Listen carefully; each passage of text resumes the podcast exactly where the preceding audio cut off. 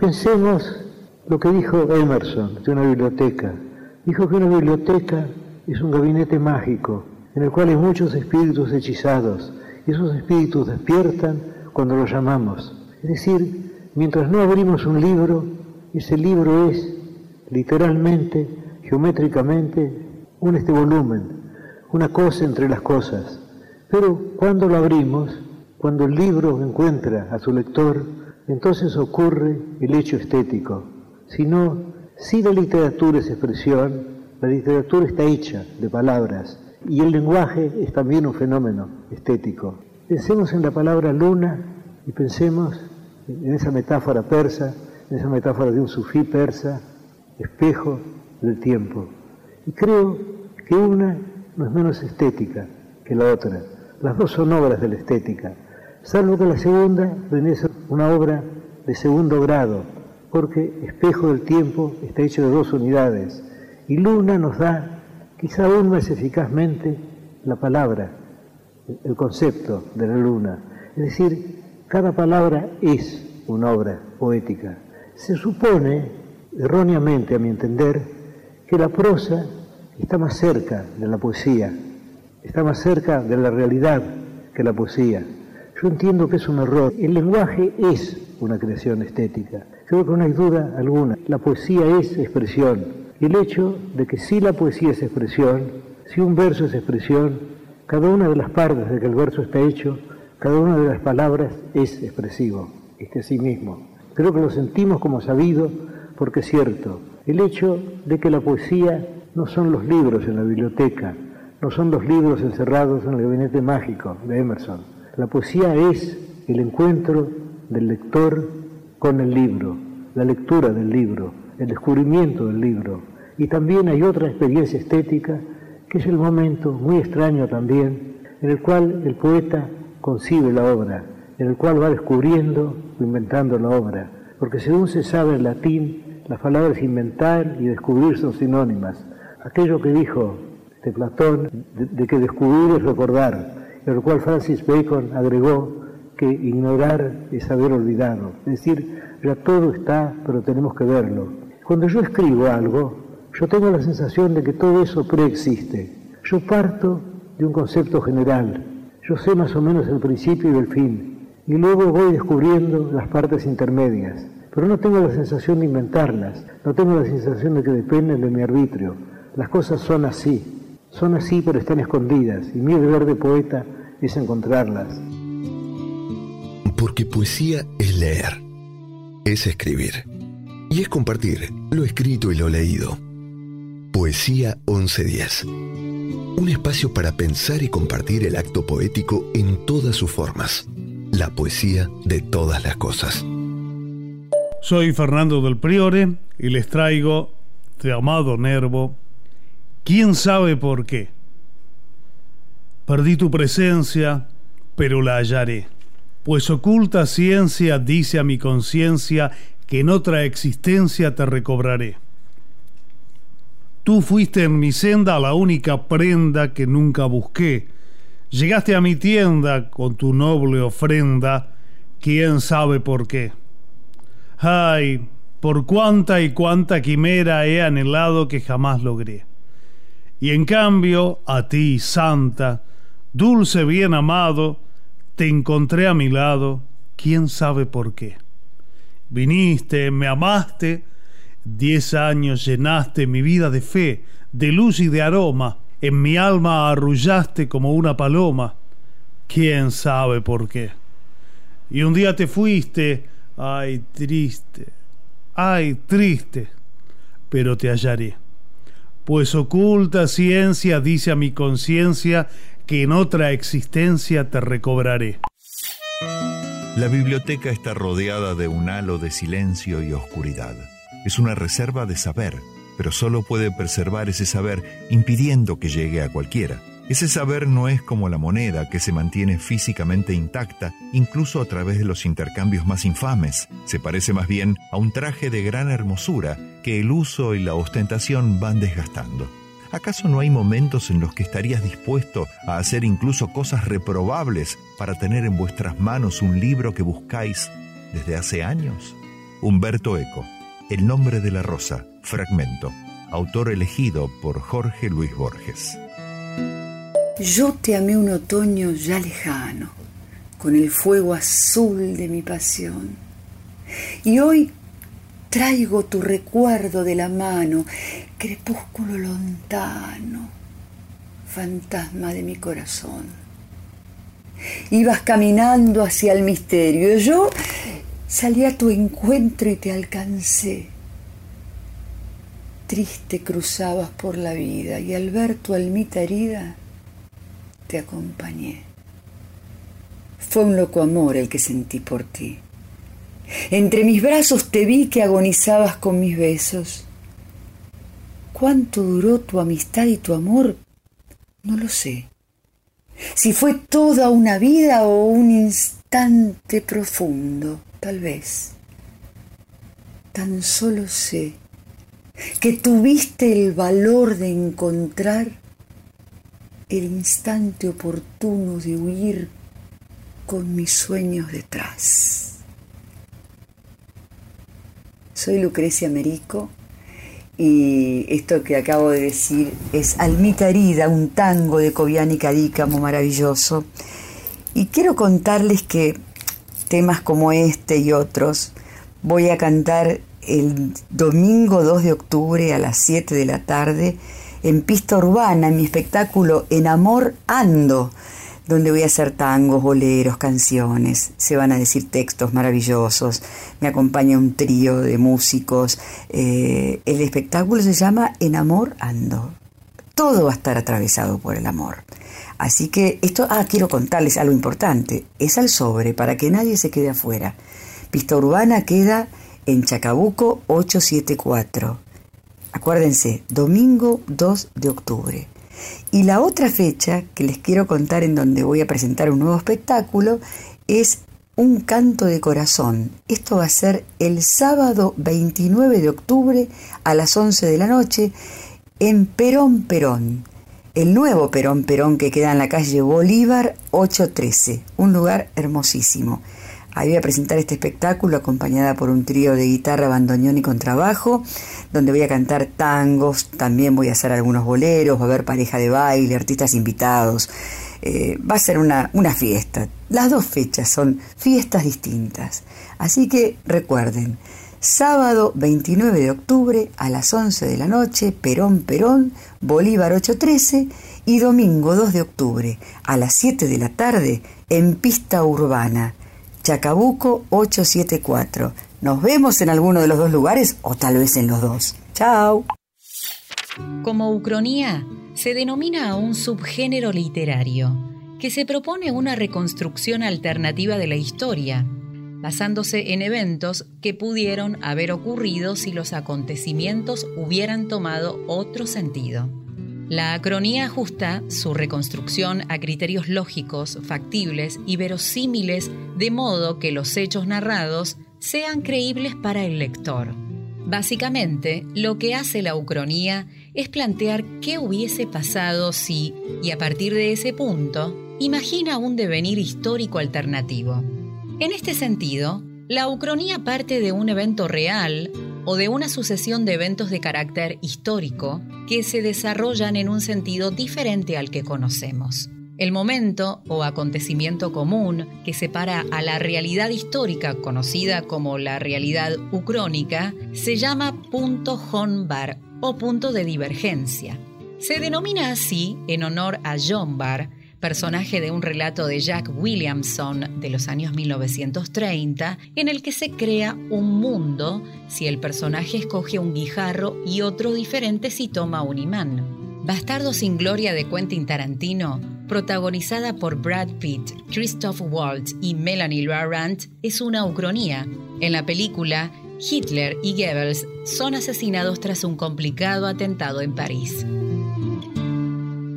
Hola, ¿qué tal? Mi nombre es Ezequiel Bueno y quería compartir con ustedes un texto extraído del libro Inconscientemente Verdadera, un volcán llamado Bipolaridad de Greta Lapistoy. Cuando uno está destinado a hacer una cosa, puede actuar ser otra, pero no es más que una actuación. no significa que lo sea en realidad. No es lo que es. Y después quedará en el interior de cada persona aceptar ser lo que se es o jugar a ser otro. Que nuestra mente considere que es más importante de lo que nos tocó ser. Es todo un rollo. Y en realidad es mucho más simple aceptar ser lo que somos. Pero la humanidad ha perdido la simpleza y parece disfrutar de complicarse la vida. Si no lo disfruta, se le hizo costumbre. Y las manías son difíciles de quitar. El tango es el pulso natural de la muñeca de Buenos Aires. Leopoldo Marechal. Las mujeres, según las letras de los tangos, éramos la Santa Madrecita, la mujer que se casa virgen y acepta ser cornuda toda su vida, o teníamos destino de prostitutas. Una mina fiel a la malaria, que con minga llegaba a fin de mes, que jugaba de buste como taria, se lavaba el fracaso en el video. Fregándose la vida en la pileta, me cachendié. ¿Qué falta se la yeta para perder la esperanza de vivir? Entonces, ya mufada dijo, planto, y sin batir, mu, parca de llanto. Se tomó el raticida y a dormir. Seca. Era una mina puta de endeveras que llegaba de bute a todo tren y bajaba las penas marineras hasta la palangana en Leandro Alem. Con el permanganato en la cartera, gastándose la vida en la bragueta, me cachen de... ¿Qué falta se la yeta para perder la esperanza de vivir? Entonces un buen día dijo planto y sin decir ni mu, parca de llanto, colgó la cachufleta y a dormir. Este es un fragmento de la obra Che Tango y Nosotras qué, que nos habla de cómo el tango trató a las mujeres. Che Tango y Nosotras qué se representa en el Teatro El Desguace, México 3694, casi esquina Colombres, en el barrio de Boedo, los domingos a las 18.30. Isabel Cabán, Elba de Grossi, autoras y actrices de Che Tango y Nosotras qué, junto con Gabriel Menéndez en la dirección musical, los esperamos los domingos a las 18.30 en el Teatro El Desguace, México y Colombres, barrio de Boedo. Encerrada sola allí en la cama, siento un ritmo que me llama, ya empilchada y enmascarada a la calle voy. A distancia veo a tus ojos y te vuelvo a encontrar, y aunque no te pueda dar ni un beso, te invito a bailar. Todo comienza a vibrar y volvemos a soñar, a soñar tú y yo un corazón listo para bailar. Sé que un día todos volveremos a tocarnos y abrazarnos, entre tanto bailemos un tango, vos allá y yo acá. Listo para bailar, de Gustavo Santaolalla y Bajo Fondo, por Bajo Fondo y Natalia Oreiro.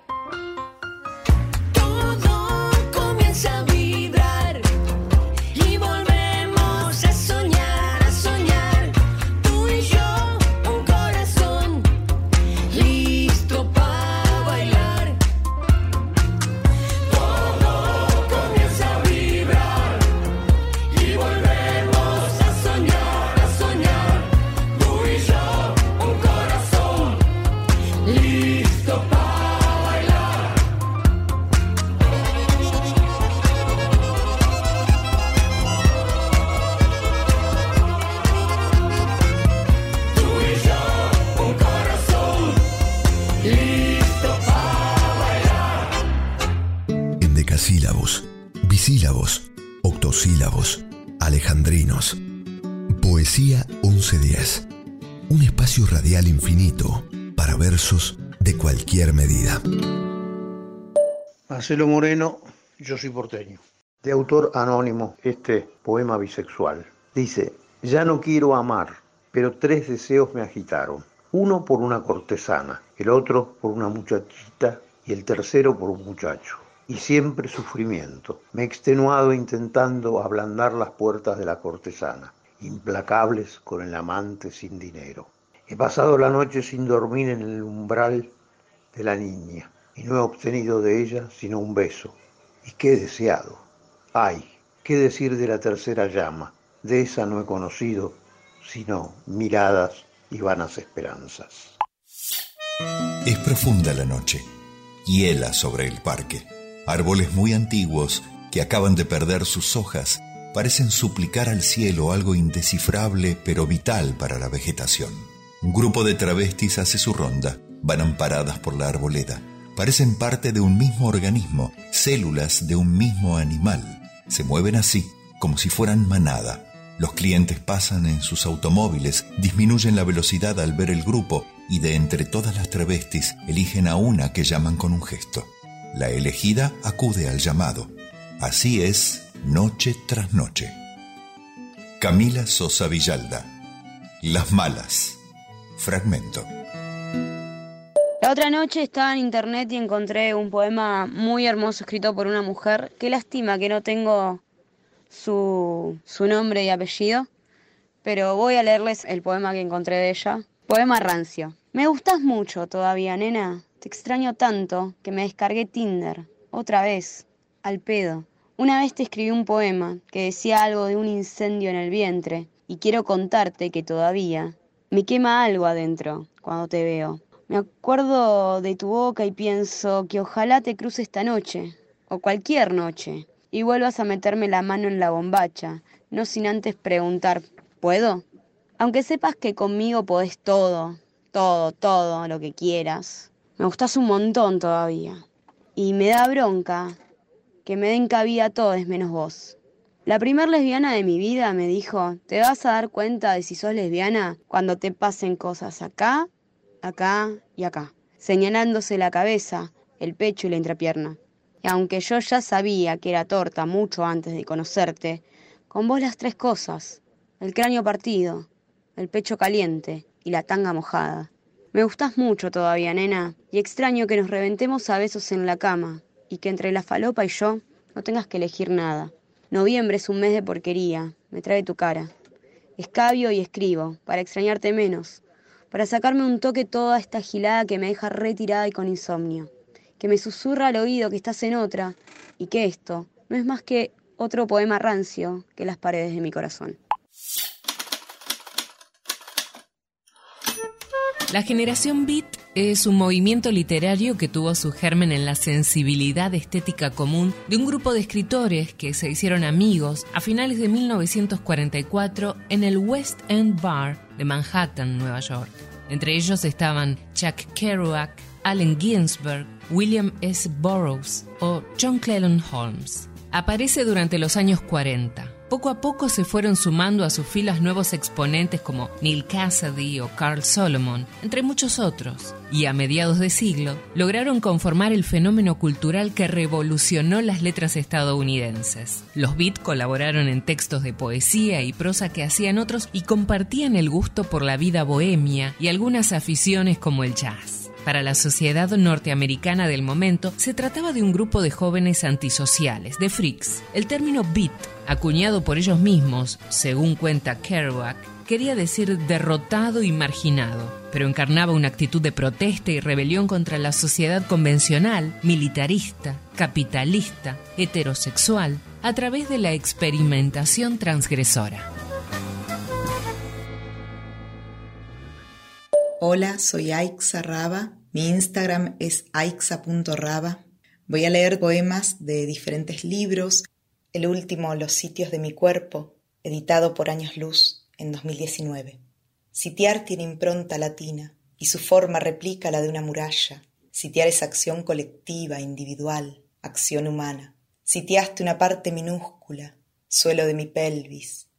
Sitié entera la corteza donde se alojó el recuerdo, Sitiamos los ratos libres, las noches de celo, cada vocablo dulce, cada veneno. Poco a poco cercados los sitios de mi cuerpo.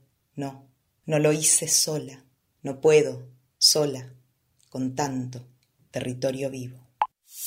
Cartas.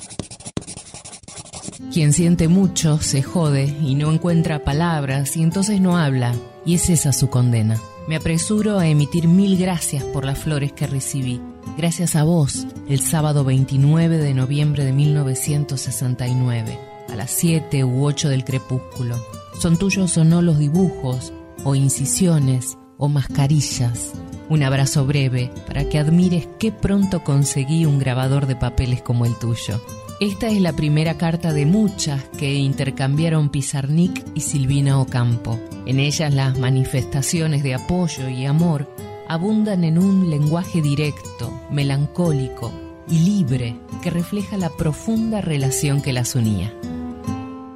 Mi nombre es Félix Sánchez Durán y voy a recitar de Alfonsina Storni Palabras a un habitante de Marte.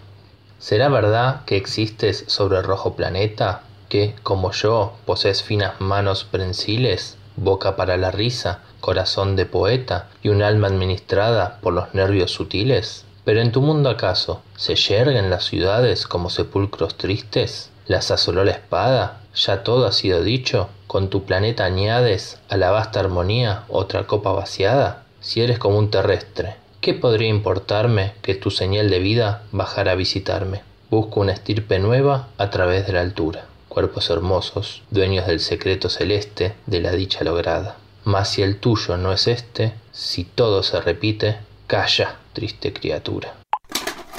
Repetís hasta aburrirme simulando una explicación. Es que en tu cabeza solo hay una situación y todo el resto es una gran ficción. Ver que estás siendo cruel, entrar, ver tus muros y deshacer Ey, ¿por qué no te callás? ¿Me escuchás respirar? Ver que está siendo cruel. Entrar, ver tus muros y deshacer. Respirar y deshacer. Marilina Bertoldi. Empezar por la decisión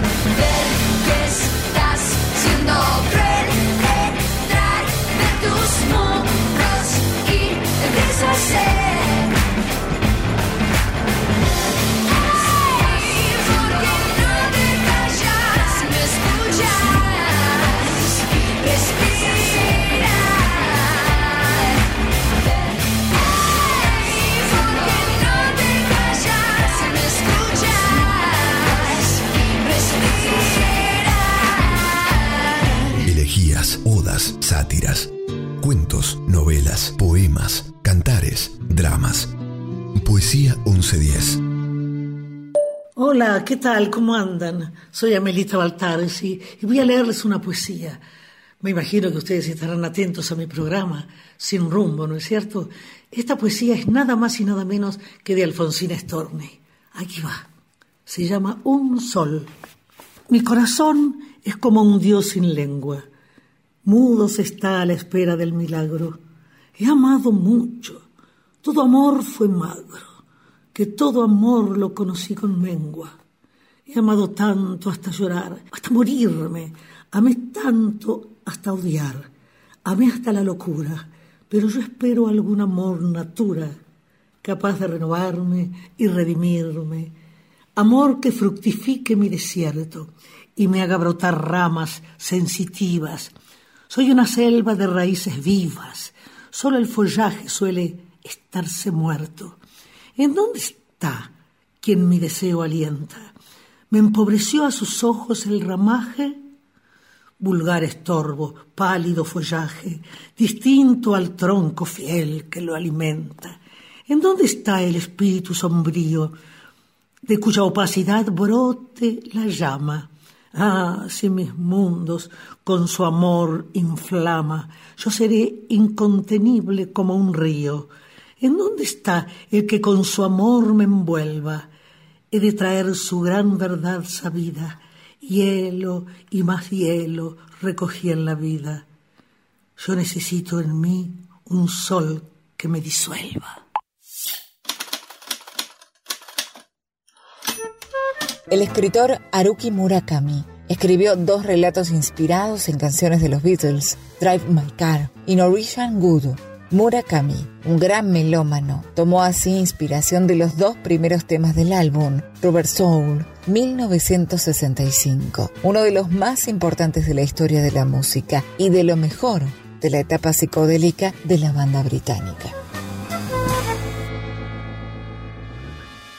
Hola, mi nombre es Karina Buono y voy a leerles un fragmento de la novela Kafka en la orilla de Haruki Murakami. A veces el destino se parece a una pequeña tempestad de arena que cambia de dirección sin cesar. Tú cambias de rumbo intentando evitarla y entonces la tormenta también cambia la dirección siguiéndote a ti.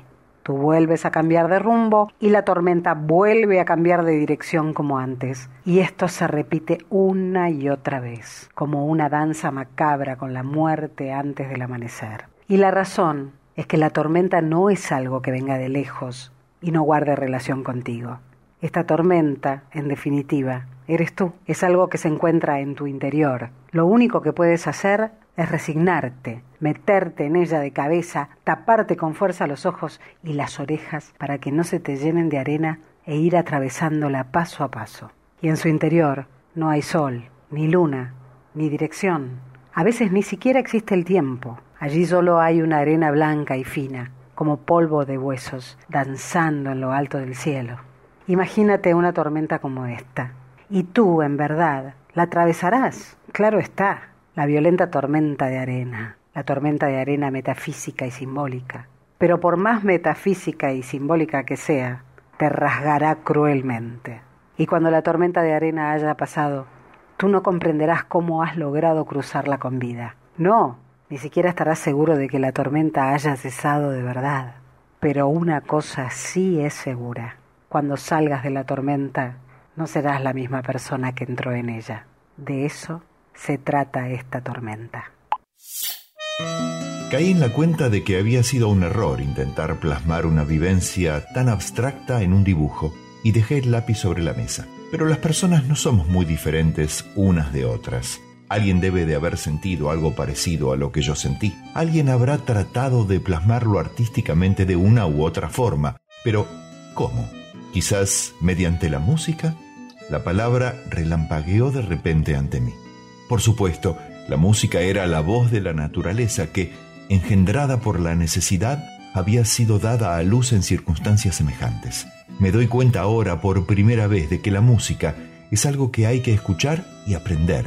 Pero, por desgracia, yo apenas conocía nada de esa forma de comunicación.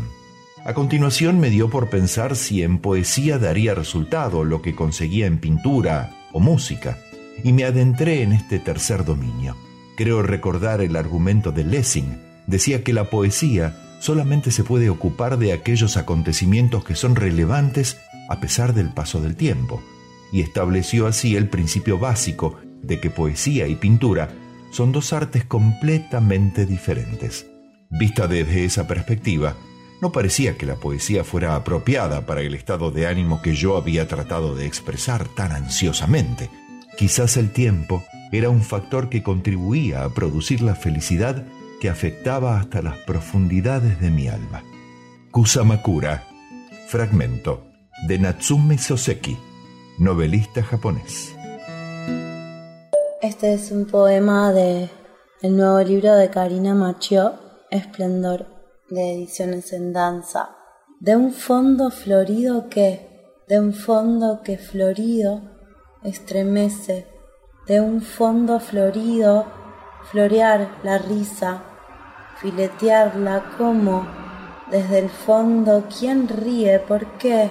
Sé que es tu risa, estás en el fondo, estás en el fondo fluido de todo, un fondo florido de casa, como quien dice, pequeño cuadrado de césped, como quien dice jardín, o quizás balcón, jardín aéreo, como quien dice fondo para respirar, verde, florido.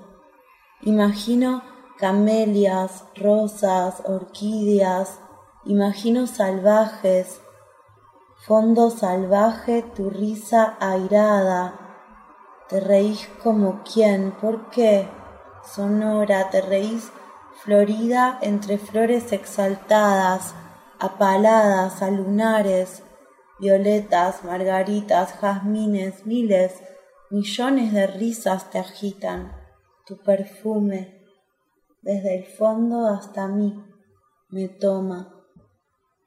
Tu risa de flores cascabeles, tu risa de brisa que aletea, tu risa pura, alegría de esencias indecibles, ese fondo colorido que está atravesando el pasillo, como quien dice, del otro lado, ese fondo de donde viene tu fragancia en cascada risueña, ese fondo quiero, tu fondo flor toco, tu todo toco, quiero toco, flor, tu fondo invisible, tangible, lúcido para mí. El haiku es un tipo de poesía japonesa de 17 sílabas, dividida en tres versos de 5, 7 y 5. El haiku describe generalmente los fenómenos naturales, el cambio de las estaciones y la vida cotidiana de la gente. Su estilo se caracteriza por la naturalidad, la sencillez, no el simplismo, la sutileza, la austeridad y una aparente asimetría con la que se sugiere la libertad vinculada con la eternidad. En la base del haiku hay una percepción directa de las cosas, apegada a lo sensible y libre de conceptos abstractos, por lo que no usa metáforas. Reginald Horace Blythe, escritor inglés de finales del siglo XIX, devoto de la cultura japonesa, lo define como una mera nada, pero inolvidablemente significativa. La piedra angular del haiku es el aguare, una emoción profunda provocada por la percepción de la naturaleza. A menudo se trata de una emoción melancólica. El poeta, contagiado por el sufrimiento de los seres, siente su tristeza y de ahí nace su poesía. Pero también la alegría exultante puede ser aguare. Se trata de una conmoción espiritual, que es a la vez estética y sentimental. Dicen los especialistas que para que Aguare sobreviva a través de las palabras, es preciso que el haijin, el poeta que escribe haiku, se elimine del proceso, se extinga. En el haiku genuino se produce una comunicación análoga a la no verbal, el aragei, arte de comunicarse sin palabras, sin confusión ni ruido. Noche de luna, la tempestad estruja los viejos cedros. Hola, soy Irene Blanco de Quilmes y me gusta este poemita corto. Es una especie de haiku, pero no es japonés, es chino, anónimo. Frío cruel, nadie está fuera de su casa. He estado buscándote por todos los sitios. Si no lo crees, mira mis rastros en la nieve. Vuela hacia el sol naciente, cara sonriendo a todos. Sí, ella es toda una nueva tradición. Lo siento en mi corazón. Mi mujer de Tokio. Ella me hace ver, sí, ella me hace sentir como un río que me lleva lejos. Mi mujer de Tokio, ella me hace ver, mi mujer de Tokio. Ella es tan buena para mí. Pero estoy en casa y no pertenezco, tan lejos del jardín que amamos. Ella es lo que se mueve en el alma de una paloma. Pronto veré cuán negra fue mi noche cuando estemos solos en su ciudad de luz. Woman from Tokyo, de Richie Blackmore, por Deep Purple.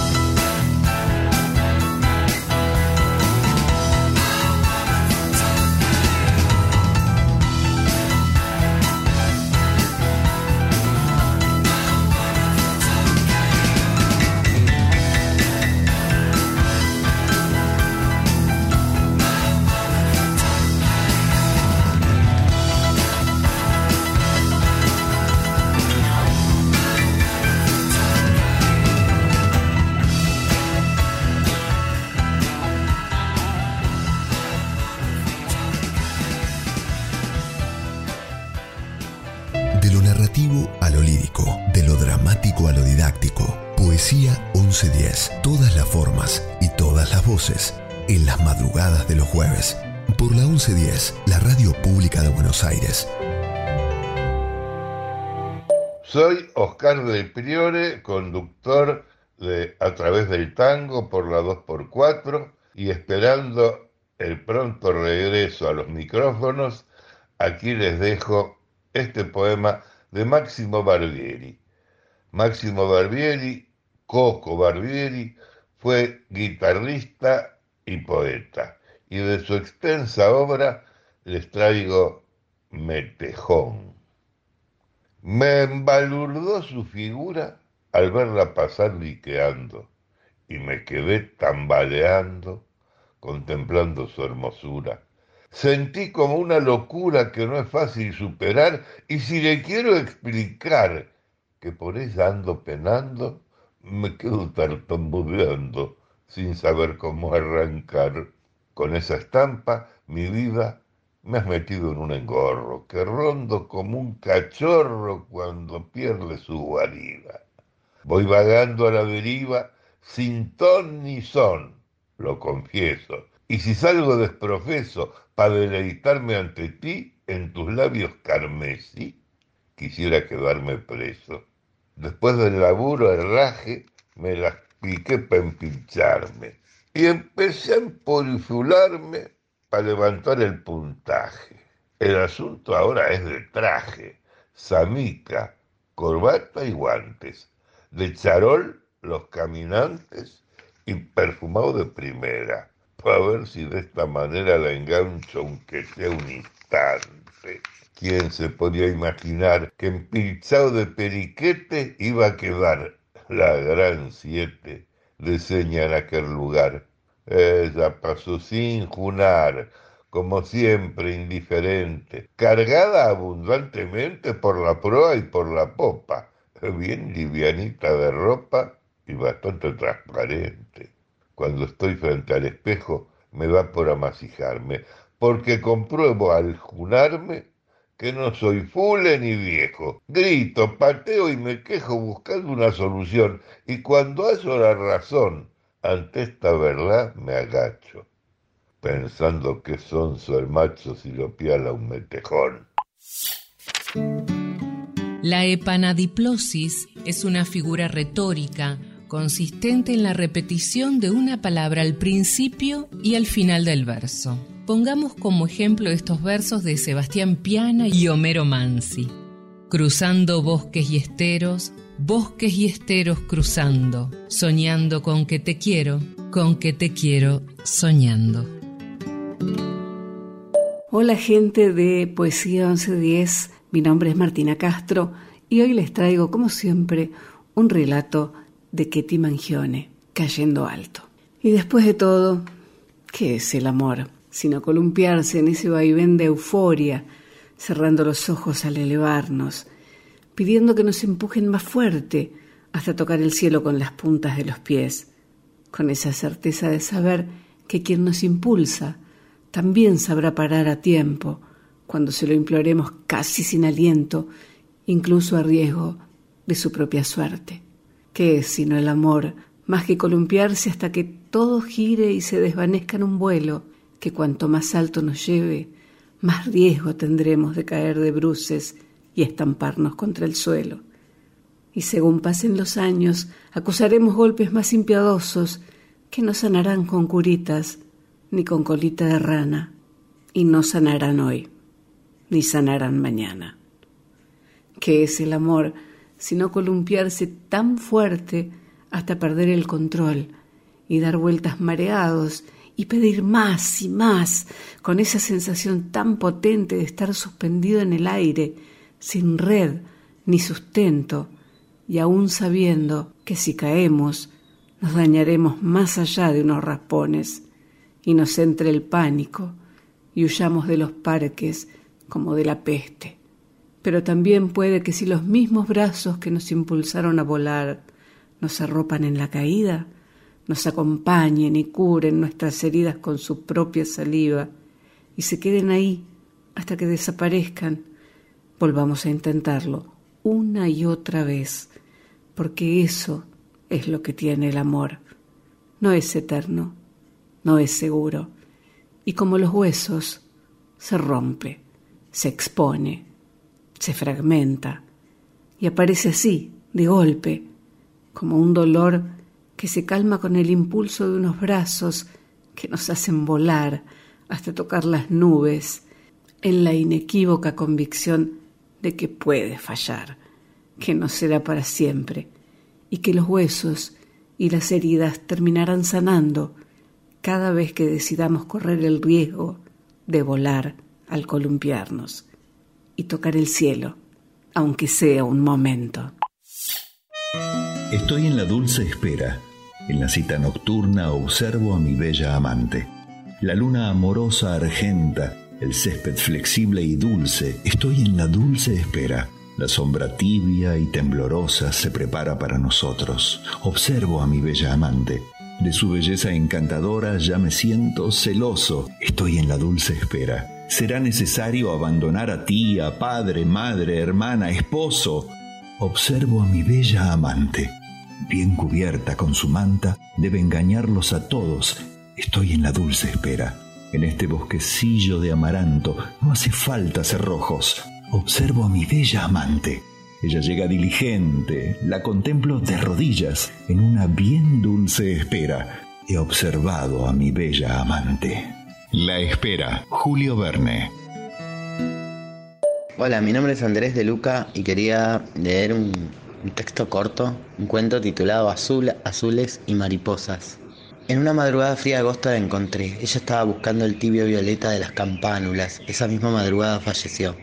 Era una enorme mariposa azul con contornos oscuros y las alas de una forma aerodinámica. No sé por qué tuve que tocarla. Estaba inmovilizada en la flor y aleteaba lentamente como si acompañara la brisa al tímido sol de la mañana, la tranquilidad con que unas nubes pesadas pasaban por el cielo como vagones de un enorme tren de carga. No sé por qué tuve que tocarla y el color azulado se posó en mis dedos, dejando poco a poco sin color transparente a la mariposa.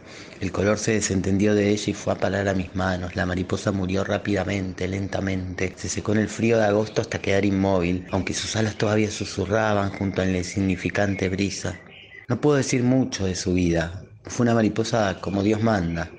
Buscó y buscó el color de las flores, no sé si por costumbre o convicción, condenada quizás a morir buscando colores y paradójicamente a morir por perderlos. En esta madrugada que se aquieta bajo los rayos perdidos de un sol indeciso, tal vez para siempre, ya no sé si al tocar la mariposa me robé ese tibio azul de sus alas, o si fue el color azul lo que robé, porque la tintura no parece desprenderse de mis manos absurdas, y aunque las lave y las cepille y queden del color de cualquier mano bajo las luces tenues y las palabras inútiles, Todavía puedo ver el azul acurrucado entre mis dedos.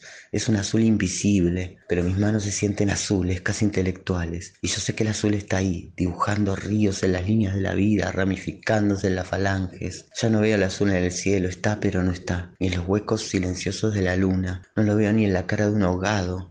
No existe, nunca existió para mí. Solo es una historia que cuentan mis manos, que para variar ya empezaron a escaparse por las noches, se salen de mis brazos y juegan a ser arañas trepando las paredes, se hacen cresta en el patio y quieren despertarme y acariciar el sol, o levantan las antenas hasta el pobre viento cansado ya de rascar el cielo con las altas ramas de los árboles. Yo me hago el dormido y finalmente duermo y ellas vuelven sigilosamente a lo que sueño, Quería hablar sobre la mariposa, pero la olvidé entre tantas palabras, unas tal azules como otras. Y no es una cosa olvidable, porque cada mariposa azul que existe es una manifestación del color azul, una certeza, una de las pocas que tenemos de que el color azul existe. Y la única certeza son mis manos, y no sé si puedan cargar con tal peso y responsabilidad. Yo ya siento que están derrapando y que todo esto se les fue a la cabeza, es decir, a las uñas o donde sea. Yo me cansé del azul y busco otros colores. Paso por momentos muy grises en mi vida, un susurro blanco atraviesa mis venas.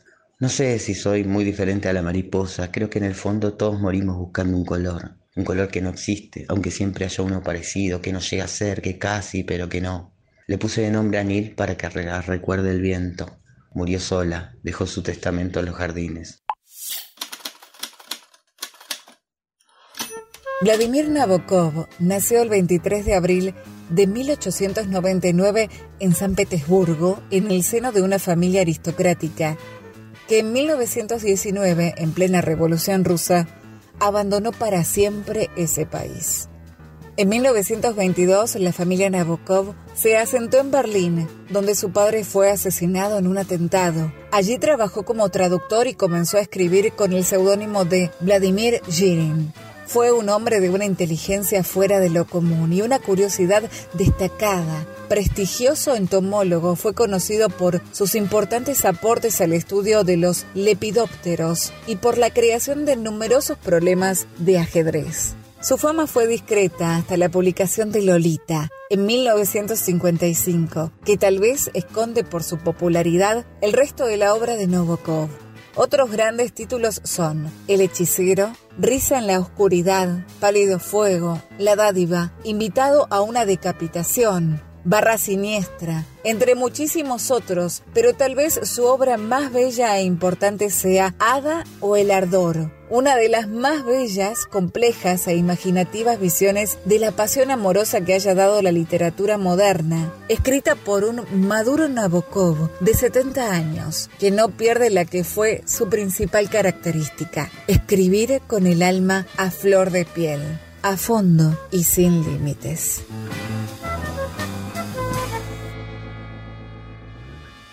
Hora de aullar. Quiebra la lluvia, un sol inesperado. Todo puede suceder a la luz de la esperanza. Cubierta de miedo, la oscuridad se pega a mi espalda. Cruzo mis dedos, a Dios le balbuceo. Espiral de eucalipto se respira en la casa. Me provoca tu agonía. Abandonada en suspenso, maldita estadía del derrumbe. Nelu de Gualeguaychú. Uno se despide insensiblemente de pequeñas cosas, lo mismo que un árbol que en tiempo de otoño se queda sin hojas. Al fin, la tristeza es la muerte lenta de las simples cosas, esas cosas simples que quedan doliendo en el corazón. Uno vuelve siempre a los viejos sitios donde amó la vida, y entonces comprende cómo están de ausentes las cosas queridas. Por eso, muchacho, no partas ahora soñando el regreso, que el amor es simple y a las cosas simples las devora el tiempo. Demórate aquí, en la luz mayor de este mediodía, donde encontrarás con el pan al sol la mesa tendida. Por eso, muchacho, no partas ahora soñando el regreso, que el amor es simple y a las cosas simples las devora el tiempo. Uno vuelve siempre a los viejos sitios donde amó la vida. Las simples cosas de Julio César Isela y Armando Tejada Gómez por Buica. Uno se despide insensiblemente de pequeñas cosas. Lo mismo que un árbol que en tiempo de otoño muere por sus hojas. Al fin la tristeza es la muerte lenta de las simples cosas. Esas cosas simples que quedan doliendo en el corazón. Uno vuelve siempre a los viejos sitios donde amó la vida. Entonces parece como están ausentes las cosas queridas. Por eso, muchacha, no partas ahora soñando el regreso. Que el amor es simple y a las simples cosas las devora el tiempo. Demórate aquí en la luz mayor de este mediodía, donde encontrarás con el pan al sol la mesa tendida. Por eso, muchacha, no partas ahora soñando el regreso. Que el amor es simple y a las simples cosas las devora el tiempo.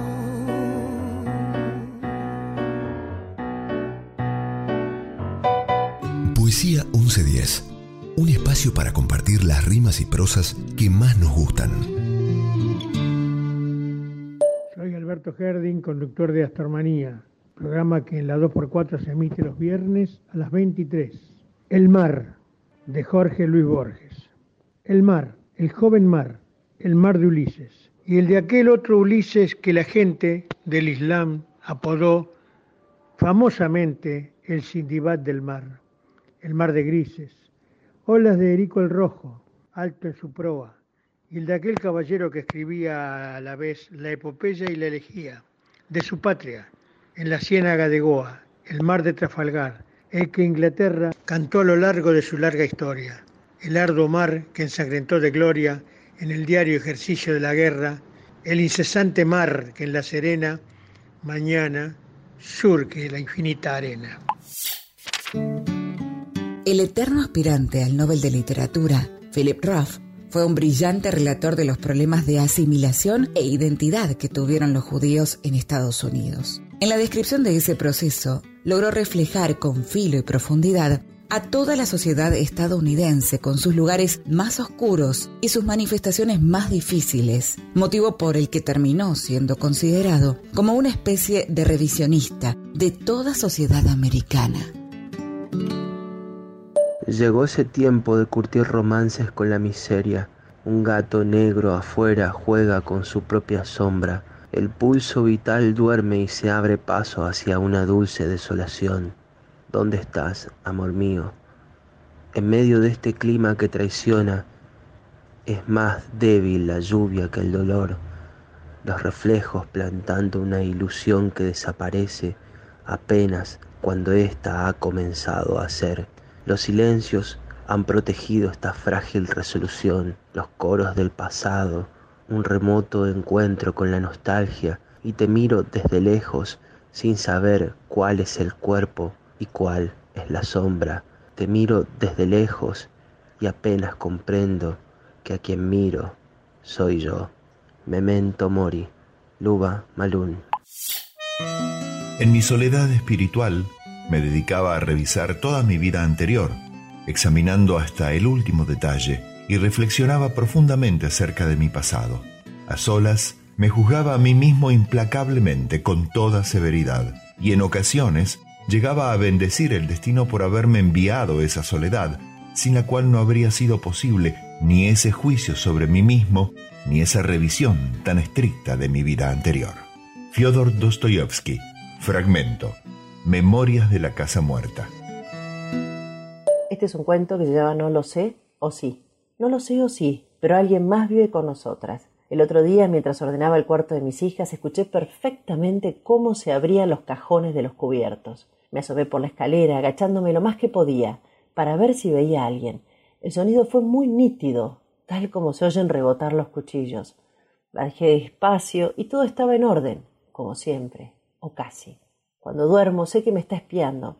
Una noche estuvo tan cerca como mosquito al oído, que sentí su calor por encima de mi espalda. Ya me acostumbré a que camine detrás mío. A veces giro, otras veces la dejo que me siga. Cuando comemos con mis hijas hasta me pregunto si pongo un plato de más. La presencia es constante. Ellas también lo sienten, pero no comentamos nada. Se cierran las puertas solas o se prende la música en alguna radio AM, como pasó ayer, cuando aprendió a abrir las puertas. Por las tardes ama correr por los techos.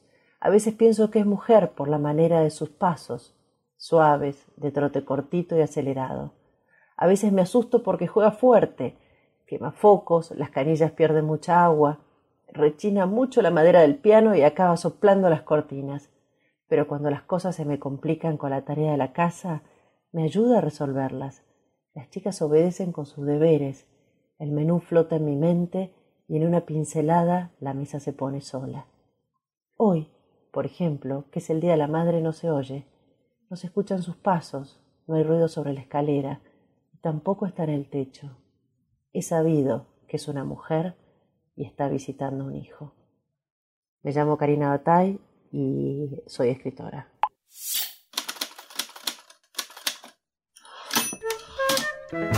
Philip Roth, autor de La Conjura contra América, novela en la que se basaron para la creación de la serie homónima en HBO, era cliente de una tienda en la que trabajaba el músico y escritor Julian Tepper. Admirador de Roth y con su primera novela recién publicada bajo el brazo, Tepper se la quiso regalar. Cuando lo hizo le pidió además que le aconsejara cómo mantenerse en la profesión. En un tono descarnado y sin intención de disfrazar la verdad de sus opiniones, Roth respondió, Yo lo dejaría ahora que puedes, de verdad. Es un campo horrible, tortura. Escribes y escribes y entonces tienes que tirar la mayor parte porque no está a la altura. Yo te diría que lo dejases ahora. No quieres hacerte esto a ti mismo.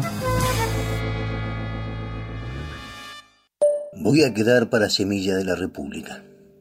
Un viejo poblador de esta calle que fue triángulo, espejo, beso, flor, silla de mimbre. Guardaré para las venas como si tuviera que ponerme a circular. Entre antiguas tormentas desearía perder la brújula. Llegar a deshora a todos los muelles. Que las tablas enmohecidas, que las herrumbres chillen con su verbo de papel de ausencias. ¿Qué diferencia hay entre un mar y esta esquina? Pierdo el rumbo entonces. Viejas cartas tristes revuelve la arena de las plazas. Rastrean en vano los pasos que di. Mi infancia, mi prepotencia. Esta situación será insuficiente como el tiempo. Salgo de la vereda que me vio en otras luchas, las paredes donde supe pintar los nombres de quienes hoy son mis muertos solo permiten olvidar las pequeñas cosas. Imperdonable desconocer el dedo del poeta Lucci, ordenando su corazón de exilio desde el otro lado del océano. Yo tuve mejor suerte. Dejé mi barrio por una bahía al sur. La Argástula fue llamada a la cárcel desde donde se fundó Ushuaia. Evoco ciudades europeas, esas luces que fueron la persecución de todo sueño y carnaval. Jamás despertaría si me duermo ahora. Jamás podré volver a entrar por Cádiz, que sería lo correcto, como para mantener el derrotero de los chats. Ver otras caras, auténticos fantasmas mi sombra entre las fogatas de San Juan, santiguarme desde la Sagrada Familia hasta San Alfonso. Desde que hicieron a Triunvirato un viaje de vuelta, ya no se puede entrar al barrio sin atender el sentido desquiciado del tránsito. Por Gándara no se sabe de entusiasmo. De lado a lado no se gana ni para semáforos. Ya no es lo mismo y mi calle es mía. Y la muerte me espera. Pero podrán deslizar el féretro con toda poesía por el entubado de la calle Valivian. Cuando haga río a mitad de la navegación me verán caminar sobre el agua, levantando la vida desde los bronces de mi ataúd. Será como resucitar con la esperanza de llegar a la rambla de Barcelona y agradecer tanto laberinto. Morir en Parque Chas. Daniel Quintero. De Gorrión Sentimental. Poema de Parque Chas. Música de Gustavo Ripa. Lugar de mí. Al primer destello del Edén, corremos hacia el mar, de pie en la orilla de la libertad, esperando el sol. Puedes sentirlo, ahora que la primavera ha llegado y es hora de vivir en el sol disperso, esperando el sol, esperando a que me digas qué fue lo que salió mal. Esta es la vida más extraña que he conocido. No puedes sentirlo, ahora que ha llegado la primavera, que es tiempo de vivir en el sol disperso, esperando el sol. Waiting for the Sun de Jim Morrison por The Doors.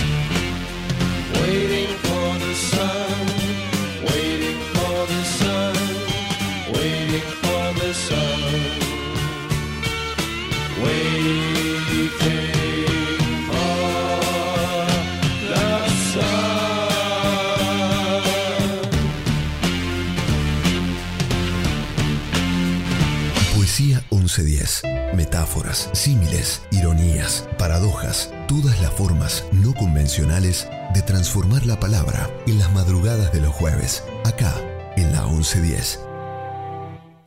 Hola amigos, les habla Ernesto Chiarante, eh, uno de los conductores de el espacio Los Tres Siglos, que se emite los sábados por la entrañable emisora FM 92.7. Quería darles eh, la bienvenida, eh, ya que nos están escuchando, y acercarles este hermoso poema de el gigantesco Enrique Cadícamo, que muchos de ustedes ya conocen, titulado Che Bartolo, y que escribiera hacia 1928. Y dice así, Gran vivillo de aspamento, malandrín de meta y ponga, atajate este ponchazo que te voy a sacudir. No es que quiera deschavarte por cantar esta milonga, sino porque con tus brillos vos no me vas a engrupir. Che bacán de rango millo, te diré algo que me alegra, relojearte entre la merza que la va de Tabarís. A vos te llaman los giles el marqués de Bocanegra, como a mí me baten chorro el herrero o el perdiz. Che Bartolo, pa ti si te has vuelto colo, pa quererte disfrazar. Boca negra, hay que ver cuál es la suegra que a vos te podrá aguantar. Vos de negro, tenés solo tu prontuario, que ni sé cómo escondés. Che Bartolo, como reo yo te pido que dejes el apellido de aquel noble genovés. Si el monóculo insolente te da un aire bacanejo y ese empilche bien debute te barniza de marqués, no la va del mismo modo el curdela de tu viejo que entre gente de boliche va arrastrando su vejez. Yo no sé con qué ganzúa has abierto este agujero, que los reos de mi rango le llamamos sociedad. Pa mí que te equivocaste, la de negros candomberos es la sociedad indicada donde podrás alternar. Cartas. Carta de Enrique Jardiel Poncela a Miguel Miura. Poco a poco fuiste apropiándote mis maneras de hacer y obligándome a que yo las desechase de mi tintero, lo que resultaba excesivo, hasta el punto de que cuando inicié colaboración en Gutiérrez tuve que dejar de hacer argumentos de películas porque eran exactos a los que tú hacías, aunque con las diferencias lógicas, pues lo asimilado jamás consigue todas las virtudes del original y sí asimila muchos de sus defectos. No, Diocleciano y Nerón no se hubieran atrevido a tanto. Ni nadie, que no sea yo, te habría aguantado tanto tampoco. Pero ya me he cansado, Miguel, y me defiendo porque vivo de la pluma, y porque he sufrido mucho hasta lograrlo, y porque con ella he dado de comer a los que me han rodeado, porque tengo una hija cuya felicidad futura he de edificar a fuerza de plumazos, y porque un hombre como yo, que ha sido verdadero hombre frente a la vida y frente a la adversidad y frente a mil dificultades de todo género, está en la obligación ineludible de defenderse contra los amateurs de la literatura, que tranquilos, sin preocupaciones materiales, con las espaldas resguardadas por la vida fácil, intentan pisarles el terreno, convirtiendo una labor abundante y diversa de años enteros en falsilla literaria para unos cuantos artículos y cuentos, que ante la inconsciencia de un lector nuevo pueden significar tanto como lo otro. Cuida, pues, tu trabajo en lo futuro. Soy tan risueño que a mí mismo me da miedo perder mi risa, y soy tan escéptico que por defender mi ingenio, único patrimonio de mi hija, que es lo único en que creo, nada habrá que me detenga. Creo que tienes derecho también tú. Vive de él, pero no te salgas de tus fronteras, porque el derecho internacional lo prohíbe. El tono de la misiva se enciende hasta llegar a la amenaza. Enrique Jardiel le reprocha no ser más que un señorito parvenú, un nuevo rico, mientras que él da de comer a su familia con la pluma al escritor y humorista español Miguel Miura. Hola, soy Liana. Vivo en Rosario. Quería compartir alguno de los textos. Escribo desde chica, aunque en estos últimos tiempos lo empecé a compartir en redes. Nosotros y ellos. Nosotros tan elaborados, tan impolutos, tan estructurados en nuestra organización, en nuestra cotidianidad. Ellos tan moldeables, tan desarmables, con sus piezas incontables e insondables de rompecabezas para armar, que sacan y ponen a medida que se construyen día a día, paso a paso, como un Tetris que se reinicia indefinidamente. Nosotros, tan preocupados por lo urgente, por el día a día, por el pan y el queso.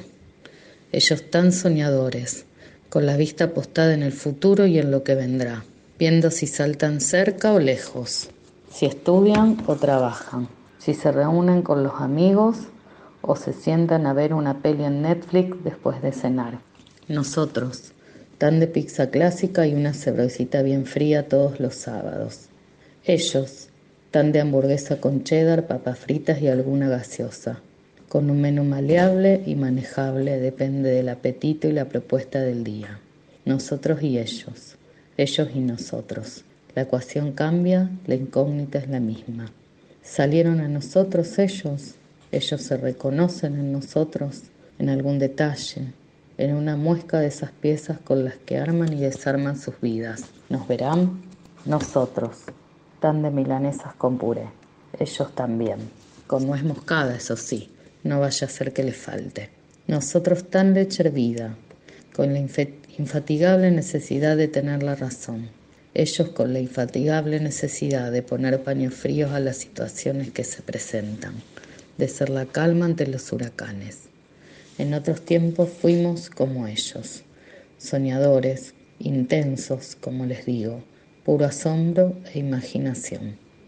La vida nos curtió a garrotazos y hoy somos un nosotros que a veces olvida que fuimos un ellos en algún momento.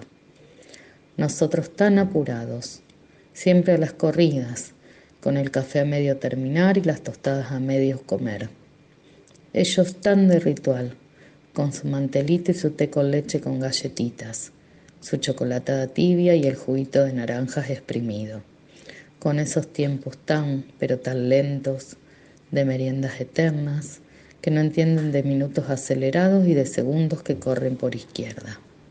Nosotros, con todas nuestras inseguridades a cuestas, pero domesticadas, con todos nuestros miedos bien escondidos pugnando por salir, con todas nuestras pérdidas que van haciendo costras duras y ellos tan pero tan a flor de piel, con sus propias vacilaciones y sus propios miedos, enfrentándolos como el Quijote, más valientes e inconscientes que nosotros, con capas que se desprenden como la cebolla, apenas se rasca un poco, sin temores a la lágrima fácil y al volver a empezar. Nosotros y ellos, ellos y nosotros, el espejo que nos devuelve la imagen de lo que fuimos, y a ellos de lo que tal vez serán, o no. Nosotros, tan de quedarnos en casa, tan de siesta de la tarde, ellos tan de bicicleta, de caminar, de conocer el barrio en el que vivimos desde que llegaron al mundo y de seguir descubriendo los recovecos, las aristas, entre esos árboles añosos y entre esos vecinos añejos. Nosotros tan pocos atletas, quietos, sedentarios, ellos tan inquietos, buscando el movimiento como el girasol al sol, como una rueda que no para de girar, un motor que no se enfría, siempre tan pero tan impredecibles. Nosotros, tan contaminantes, tan apremiantes, pensando en el hoy. Ellos, tan fanáticos del reciclado, de las 3R, tan adelantados al tiempo que vendrá. En simples palabras, tan de cerrar las canillas y apagar la luz. Nosotros y ellos, ellos y nosotros. Un juego de palabras, de contrincantes, de terreno de juego dividido, de jugadores contrarios, de marcar la cancha con tiza y fraccionar en dos el espacio. Pero no, no es tan así, ni tan ellos, ni tan nosotros. Somos un universo que nos acopla y un escenario que nos aglutina. Somos un todo que nos integra y un techo que nos agrupa. Somos un amor que nos ata más allá de ese ellos y ese nosotros, que nos desconstruye día a día y nos vuelve a armar noche a noche. Somos lo que vendrá en ellos y somos lo que fuimos en nosotros. Somos esos dos nosotros que envejecen aunque ellos no lo noten, y esos tres ellos que crecen a los golpes y a los apurones sin dar respiro. Somos ese sentir cotidiano que nos hace familia más allá de las diferencias y las nimiedades. Somos un todo, un ellos y un nosotros, que es solo nuestro. Dispuesto a convertirse en el primer orador de la ciudad, se encerró en su casa y a solas durante muchos años practicó el arte de la oratoria. Pulía cada frase, cada inflexión de la voz, cada silencio. Ensayaba ademanes, gestos, pasos. Era capaz de repetir una y mil veces un vocablo hasta que el sonido alcanzase la perfección. Y entre tanto se negó a recibir a nadie, a conversar con nadie. Temía que los demás le corrompiesen el estilo, le contagiasen sus trivialidades, sus torpezas de dicción, esas rústicas modulaciones con que habla el pueblo. Cuando finalmente decidió que no le quedaba nada por aprender, salió de su casa, se encaminó al ágora y en presencia de la multitud pronunció su primer discurso. Nadie entendió una palabra. ¿Qué idioma es ese? preguntaban los curiosos. Algunos se rieron, otros le arrojaron piedras, la mayoría se fue a presenciar las exhibiciones de los cómicos. La soledad, microrrelato de Marco de Nevi. Hola, mi nombre es Da Alraiti. Se llama Equinoccio. Ah, perdón, les tengo que dar un, mínimo de contexto. Yo vivo en Tras las Sierras. Es un área hermosa de Córdoba donde no hay gas natural y es muy difícil calefaccionarse. Y la amplitud térmica es enorme. En el mediodía, a las 3 de la tarde, estamos en 15, 20 grados y a la noche en menos 5. Caen unas heladas enormes. Así que bueno, con ese pequeño contexto, vamos a ir con equinoccio. Pasó la luna llena y pasó el tiempo de ponerse medias gruesas para la cena. Pasó el tiempo de ventanas tapiadas y aún así frías, cubiertas con plásticos, con cartones, con lo que venía. Pasó el tiempo de sufrir al irse a dormir. Con la coronilla helada las pesadillas no dejaban de venir. Pasó el tiempo del doble acolchado, que con el peso se cae y terminas acurrucado. Pasó el tiempo de que el auto te mantenga desvelado. Más de un motor ha amanecido tajado. Pasó el tiempo de dormir con el ruidito del agua cayendo en el baño en un chorrito, porque si a la casa se le llegan a helar los caños, cuando sale el sol, Niágara, te la regalo. Pasó el tiempo de la leña y los insultos, madera mojada, la puta madre condenada. Pasó el tiempo de armar fuego con pirámides de ramitas, igual que un cromañón en una cueva de estalactitas. Pasó el tiempo de que el perfume Chanel amado sea el olor dulce y rancio del humo impregnado. Pasó el tiempo de arrimarse al ladrillo en la hornalla y de ponerle bolsa de agua caliente hasta la almohada. Pasó el tiempo de doble campera de duvet, cual matambre del derecho y del revés. Yo pregunto, usted dirá, ¿quién puede moverse con tanta incomodidad? Guantes, dos pulóveres, tres pantalones, gorro grueso y cuatro calzones. Pasó ese tiempo en que la evolución, no sé, digo yo, se equivocó, porque antes que hacer todo lo anterior, mejor idea era hibernar en una cuevita, bien en su interior. Por todo lo narrado se desprende que una alegría enorme en mí se enciende cuando llega el 21 de septiembre. Es mi día favorito, te lo aviso, Tim Invierno. ¿Cómo podés? Solo con ropa de esquimal, sin trabajar, y ni ahí te entiendo. Ojo, te desafío. El próximo equinoccio de los cuernos te voy a agarrar, porque solo una bestia puede gustar de frío pasar. Yo te muestro al sol irse un poquito más temprano cada atardecer. Vos verás una lágrima cada vez más grande inundar mi ser. Pero hoy carpe diem, a gozar y disfrutar. Desnúdense, alégrense, vayan a bailar. Pero cuídense, no se vayan de las manos, para no terminar con un bebé geminiano. Hablando de hijos, déjenme les explico. Mi niña sintió en las venas el tiempo cambiar. Se puso a limpiar, regar y plantar. Es feliz en las cuatro estaciones, admito en esta oda. Es un alma anciana y sanadora. Yo, su madre, en cambio, quisiera poder crear catástrofe ecológica, estación eterna primaveral. Hasta aquí llego, ya me despido, no sin un último consejillo. Ten cuidado, bella cachorra, primaverita recién nacida, porque el ogro de largas garras puede agarrarte desprevenida. No vaya a ser una noche caigan menos cinco grados con eco y te mate dejando negros hasta los plantines del amor seco. Bueno, aquí me despido. Espero haberlos hecho sonreír. Pero oye la voz del jefe que lo vino a buscar a casa para ver qué es lo que le pasa. Vamos, vamos, Gregorio Samsa, no me venga con cosas raras. Salga rápido y dé la cara. Él contesta que está en problemas, pero nadie le entiende un pito. Sus palabras parecen gritos. Ya no tiene cuerdas vocales. De sus mandíbulas gigantes manan líquidos repugnantes.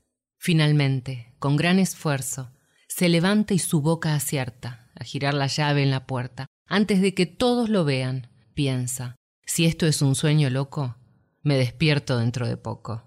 Leo Maslía, La Metamorfosis. Cierto día, Gregorio Samsa se despierta con el aspecto asqueroso de un gran insecto acostado de boca arriba. Quiere darse vuelta y no puede. ¿Qué carajo es lo que sucede? Se hace tarde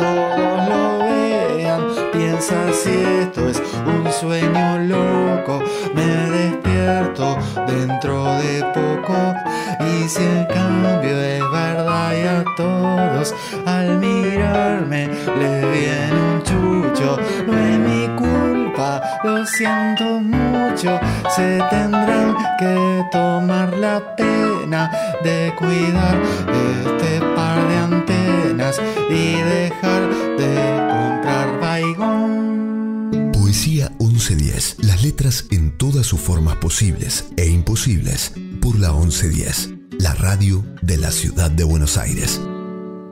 Este es un poema de Marguerite Yourcenar. Fuegos. Lo mismo ocurre con un perro, con una pantera o una cigarra. Leda decía, ya no soy libre para suicidarme desde que me he comprado un cisne. La muerte es un sacramento del que solo son dignos los más puros. Muchos hombres se deshacen, pero pocos hombres mueren. No puede construirse una felicidad sino sobre los cimientos de una desesperación. Creo que voy a ponerme a construir. Que no se acuse a nadie de mi vida. No soporté bien la felicidad. Falta de costumbre. En tus brazos lo único que yo podía hacer era morir. Existe un plan general para el universo. Solo salimos en los momentos sublimes. En el avión, cerca de ti, yo no le tengo miedo al peligro. Uno solo muere cuando está solo. Existe entre nosotros algo mejor que un amor, una complicidad. La definición de textualidad es causa de numerosas controversias y por lo tanto son muchas y diferentes las definiciones que hay de esta. Un punto sobre el que todos están de acuerdo, sin embargo, es que textualidad es sinónimo de coherencia. Las diferencias entonces se encuentran a la hora de definir a qué tipo de coherencia se refiere. De manera muy general entonces podemos definir textualidad como el conjunto de propiedades por la que se distingue un texto y entre las que debe existir una relación coherente. Hola, soy Alicia Casas de Jovita, provincia de Córdoba. Este poema se llama Octubre sin regreso y va dedicado a un amigo muy especial que partió muy temprano de esta vida. Delirante, como sueños dormidos en la mortaja de la tarde, gime el fuelle de tus manos. Las hilachas del tiempo surcaron el diapasón de la nostalgia. Acordes quebrados por la ironía del destino quisieron vestirse de melodía para abrazar tu alma que nació en octubre, cuando la brisa estaba en flor y el silencio era un sonoro canto de partituras desconocidas, delirante, como aves que emigran a cielos imaginarios, suspira el verso que se esconde en la penumbra de alguna lágrima calcinada de espera, delirante, en un ocaso sin sol, descansa la sonrisa que aguarda el ventisquero de aquel octubre sin regreso. buscan los signos de lo antiguo y arcaico por montes y valles. Mutación de las formas, principio de las humanas penas, cambiando los rasgos del sentido, de la paz sufrida al final como al inicio hacia lo irresistible. Ah, solo en la labor del destructor ves reavivarse a los signos, fríos y pálidos rostros, y lo hondo, todo se ha cumplido. Buscas, Gottfried Benn, poeta alemán. Hola, buenas tardes. Mi nombre es Constanza Martínez Lacourt. Hoy voy a leerles El Ángel de la Muerte 2 de Tamara Kamencian. Por la línea más larga de una mano, estuvimos tratando de descubrir un futuro en el que toda vejez fuera una alegría o como máximo una calma de reposera en algún lugar con olor a pasto recién regado. Mi mano va creciendo, pero sus líneas son un mapa estático y me veo mirando los ojos azules de mi bisabuela que quiso explicarme lo que era la muerte, porque ella la esperaba con las rodillas más finas que una caña.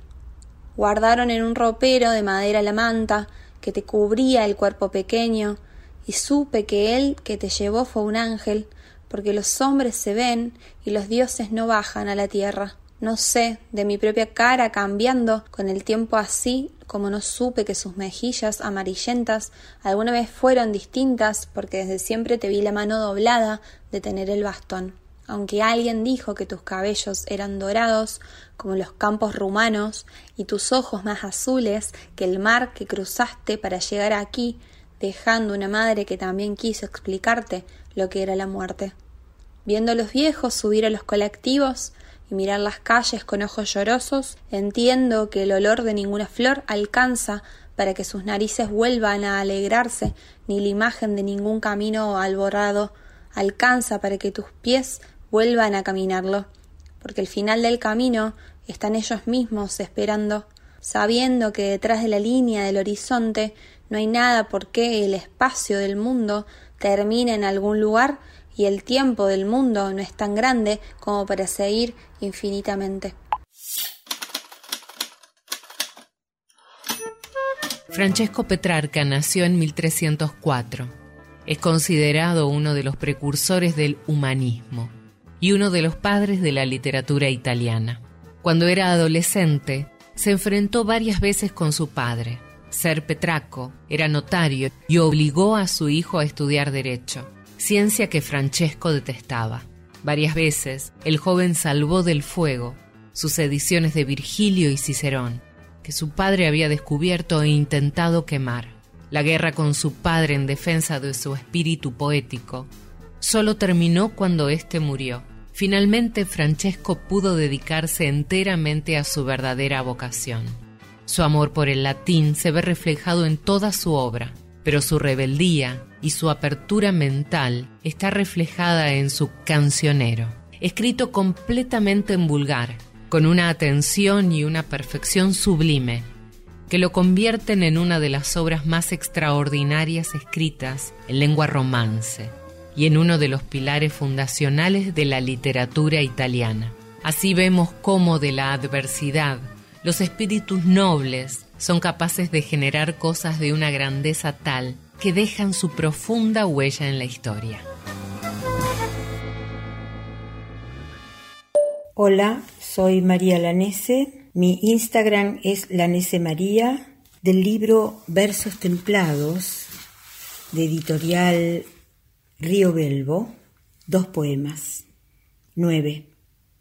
Irresistible seducción la de los mares, flujos regulares, incesantes, ilusión de continuidad, de planicie perpetuándose en su inercia, pero las sales, pero las sales, las sales ahondan su sabor en los abismos y se dan a la luz en la intemperie. 10. La palabra, bocanada que nos nutre, vaciada de honores, apretada en un puño, disuelta en lágrimas, espera el momento preciso de estallar en un rugido que le devuelva su espesor y al despertarnos nos desvele. Arrástrame a la muerte como un cigarrillo encendido. Lleva mi último aliento como el humo de mis labios. He mentido por ti y también me ha gustado, pero mis rodillas están magulladas de arrodillarme ante ti. He tenido suficiente, pero eres demasiado difícil de dejar. Hemos tenido nuestra diversión. Ahora tu azúcar me enferma. He mentido por ti y también me ha gustado, pero mi maquillaje está arruinado. Y ahora estoy riendo a través de mis lágrimas, estoy llorando a través de mi miedo, pero nena, si tuviera que elegir, mi corazón se ha vuelto malo, ahora no latirá por ti. Tuviste tu risa, ahora no me haré el tonto. He mentido por ti y también me ha gustado, pero estoy negro y azul de sangrar por ti. Tú encendiste el fósforo, me quemó tan rápido. Mira lo que teníamos. Ahora se ha convertido en cenizas. He mentido por ti y también me gustaba, pero mi maquillaje está arruinado. Jokes on You, de Daniel Pemberton, Cara Salimando y Matt Royal, por Charlotte Lawrence.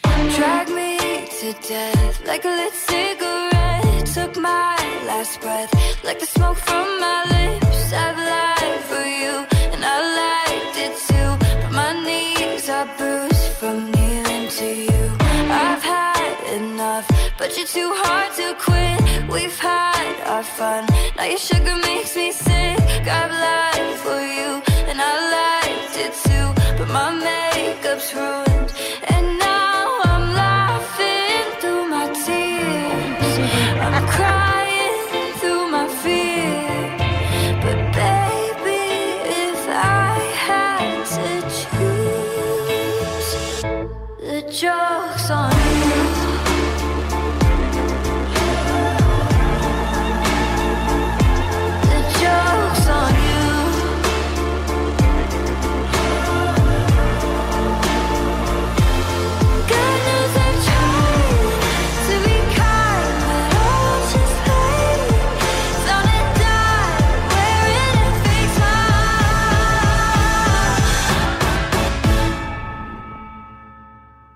Joke's on you.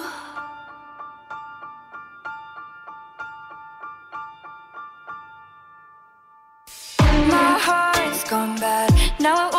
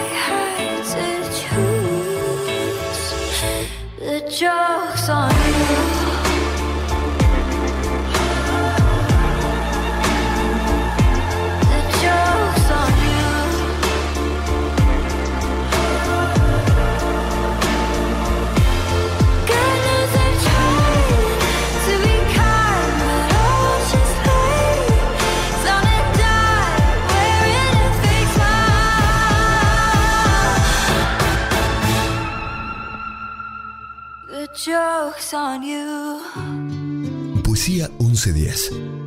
Versos sanadores, provocadores, amables, reveladores. Poesía 1110. Un viaje a través de las rimas y las prosas. En la noche de los jueves. Acá, en la 1110.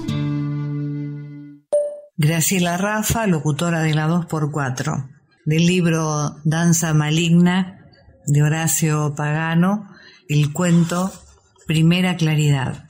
5 de la matina, larga.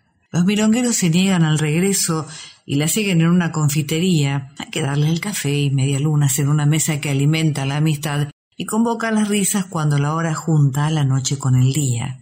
Es la rutina tan querida de esta raza de minas y varones. La primera claridad clausura la bohemia de los nocheros con huellas de tango, heridas de vida y utopías por sueños. Los saludos de siempre y vuelta a casa. En esa hora incierta de los colectivos, Tomás prefirió patear hasta la estación 11. Desde las veredas rebotan resplandores que chocan contra sus ojos cansados. Es un Buenos Aires más lunar. Alicia Tomás, mientras juna otro mandato de lo nuevo. La luz blanca y fría de esas lámparas que coparon las calles porteñas para alumbrarlas con tonalidad de lo fantástico y que en la soledad de la madrugada lo hacen aparecer como un astronauta caminando por corrientes casi esquina Junín. Che, Buenos Aires. Le sale de la boca a Tomás en la soledad de esa hora. Estás cambiando. No podés hacer nada. Y sin que se le escape de los labios y le quede a él, la sigue. Así son las cosas. Lo nuevo llega y no pide permiso. Siempre fuiste reina, Buenos Aires. La del Plata.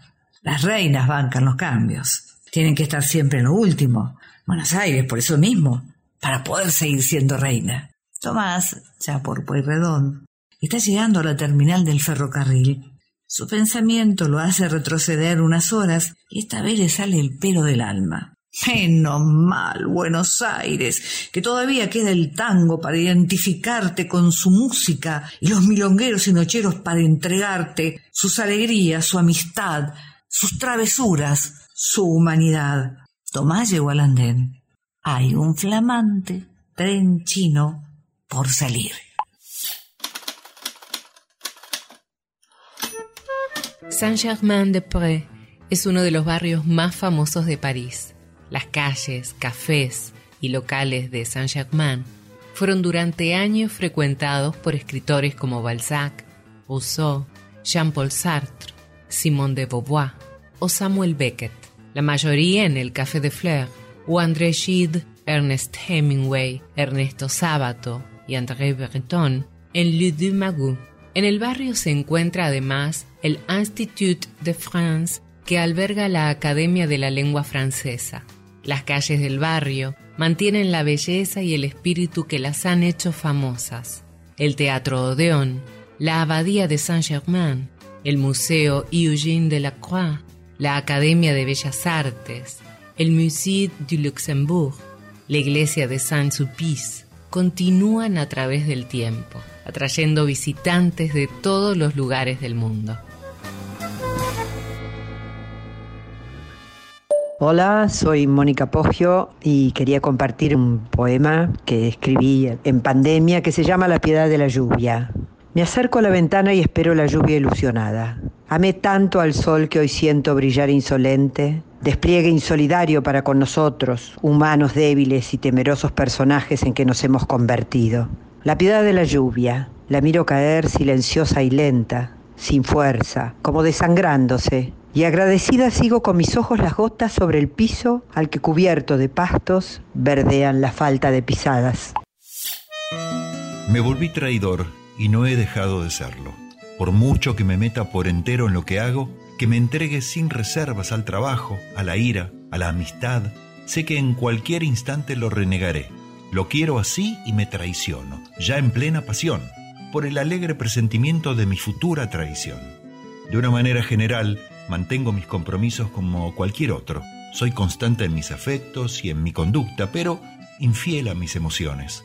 Hubo un tiempo en que me parecía más hermoso el último monumento, cuadro o paisaje que hubiera visto. Enojaba a mis amigos evocando cínica o simplemente con ligereza para convencerme de que me sentía despegado, un recuerdo común que podía ser precioso para ellos. Al no poder quererme lo bastante, huí hacia adelante. Resultado, aún me quiero menos.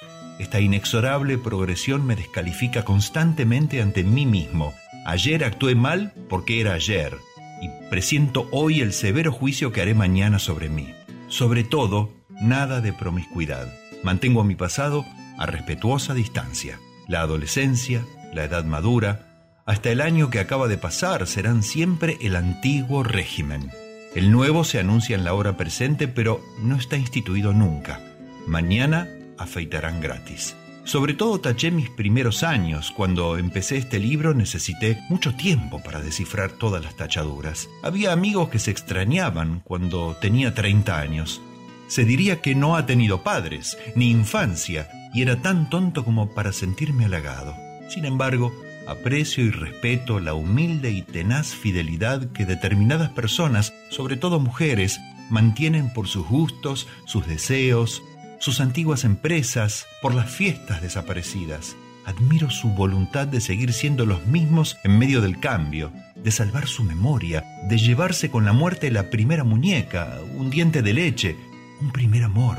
He conocido a hombres que se acostaron ya tarde con una mujer envejecida por la sola razón de que la habían deseado en su juventud.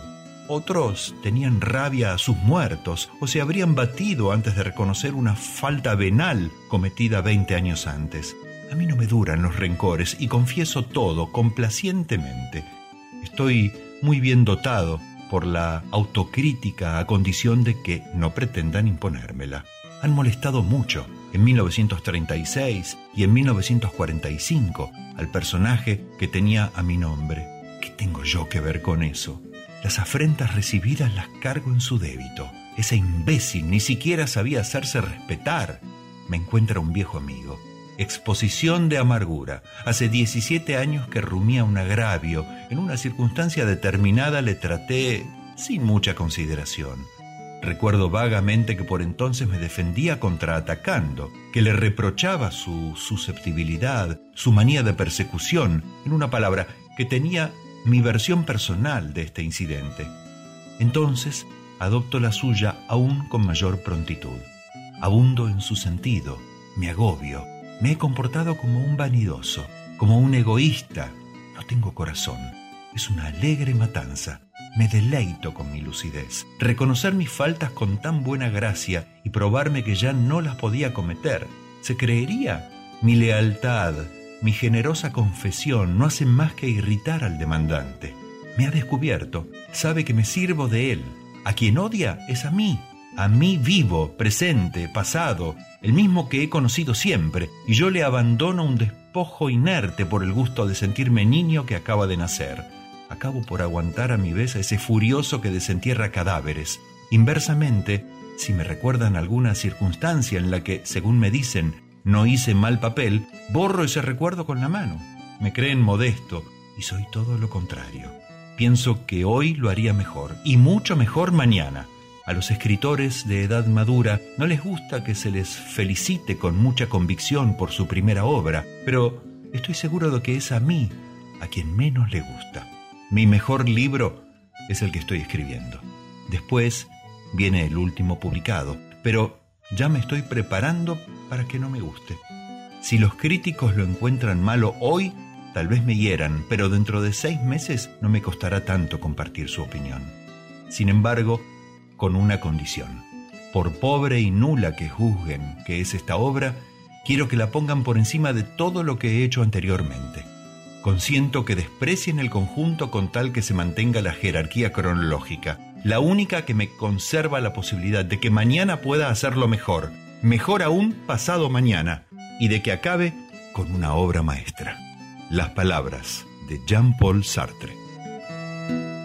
Pinot Noir de Bárbara Corol.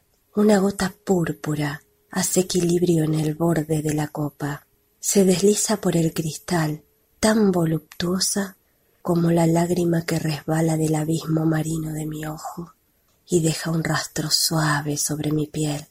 En ambas hay esperanzas remotas y amores sembrados con manos sanadoras, esencias misteriosas de la tierra y de la vida. Mojo mis labios y un aroma bendito despierta sonrisas recónditas y audaces. Los sabores estrellan en mi boca con sensualidad de indescifrables secretos y verdades de tornasolados matices. Un suspiro germina en mi pecho, enamorado de uvas y de sol. Atardece y la copa yace vacía, anhelando frutados mostos y auroras perfectas. Cuando suena el mediodía, la vida despierta de nuevo. Todo resuena, con mil ecos. La midinette prepara su cena en el bistró. El parlanchín lee sus periódicos. Aquí está la rejilla verde. Aquí está la puerta abierta. Chirría un poco para decir hola, hola. ¿Así que has vuelto? Cuando vuelva a ver mi pequeña estación, donde cada tren pasaba alegremente. Todavía oigo en el estruendo palabras extrañas, palabras de despedida. No soy poeta, pero estoy conmovido, y en mi cabeza hay recuerdos que nunca se pierden. Una tarde de invierno, una música. No estoy seguro de qué hacer al respecto. Qué bella y poética historia de amor.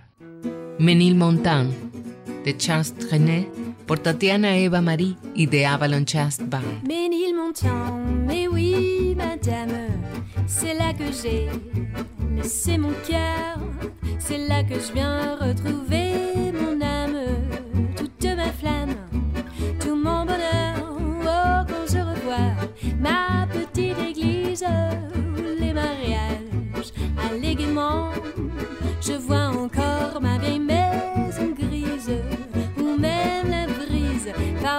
Elle me raconte, comme autrefois, de jolis contes. Au jour passé, je vous revois un rendez-vous, une musique, les yeux rêveurs,